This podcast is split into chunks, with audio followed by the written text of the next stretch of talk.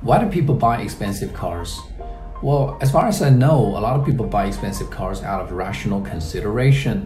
For example, all the luxury cars such as Mercedes-Benz and BMW, they are equipped with a very good, very sophisticated uh, safety system which can alert you when it detects any abnormal behavior.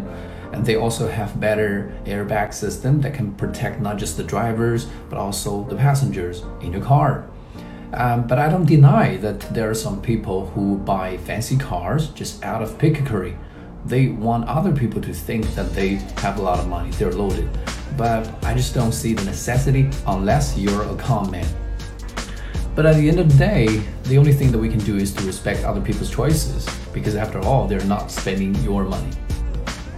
Bottom line is we should all drive safe. Stay safe.